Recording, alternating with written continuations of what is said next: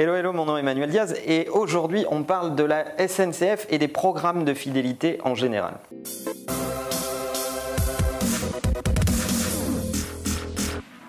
On attaque avec le programme de la SNCF et une expérience vécue par Louis, qui est un des collaborateurs d'Imakina à Genève. J'étais la semaine dernière à Genève. Ceux qui ne le savent pas, c'est qui ne regardent pas mon Snapchat. Julie remet le Snapchat quelque part par là. N'oubliez pas de vous abonner.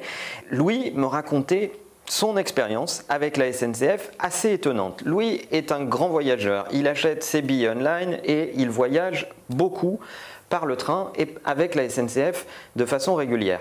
Il a eu des problèmes lors de son dernier voyage en train et la SNCF lui a envoyé un email qui lui dit on est désolé, voilà un coupon, vous pouvez vous servir de ce coupon pour avoir un discount sur votre prochain voyage. Premier bug, eh bien ce coupon il est valable que si on l'imprime et qu'on va en gare pour acheter son prochain billet. Or, la SNCF, si elle est capable de convoquer ces datas, c'est que Louis n'achète que ses billets sur Internet. Donc pourquoi lui envoyer un coupon qui n'est valable qu'en gare? Déjà, ça pose un problème. Deuxième élément de bug dans la relation client, Louis reçoit quelques jours plus tard une enquête satisfaction envoyée par BVA qui mène une enquête satisfaction pour la SNCF et lui demande son avis sur sa récente expérience avec la SNCF et de façon globale sa relation avec la SNCF. Est-ce que c'était le bon momentum pour poser cette question? J'en suis pas sûr.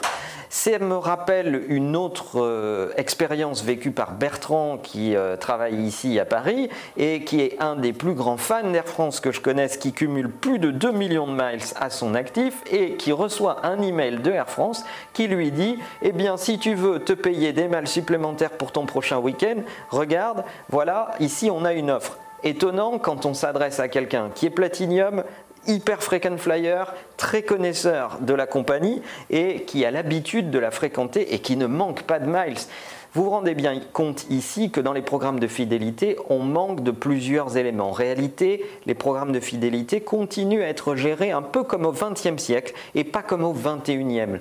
Les différentes divisions dans les entreprises travaillent de façon isolée, le marketing, la satisfaction client, etc., n'ont pas accès à toutes les données qui concernent un consommateur avant de lui envoyer une communication, un signal pour avoir un feedback, et ça pose des soucis. Si vous concevez un programme de fidélité aujourd'hui, eh pensez-le pour le 21e siècle de facto. Il faut pour ça connaître ses clients, avoir accès à la data et savoir quel canal va être le plus important pour parler et le plus préféré par votre client pour discuter avec lui. Sans ces trois éléments, vous ne pouvez pas concevoir un programme de fidélité au XXIe siècle. Racontez-nous quelles ont été les marques qui vous ont le mieux compris et qui vous ont le mieux adressé leur message avec lesquels vous avez une relation épanouie ou à contrario, quels sont les plus gros fails que vous ayez jamais vécus.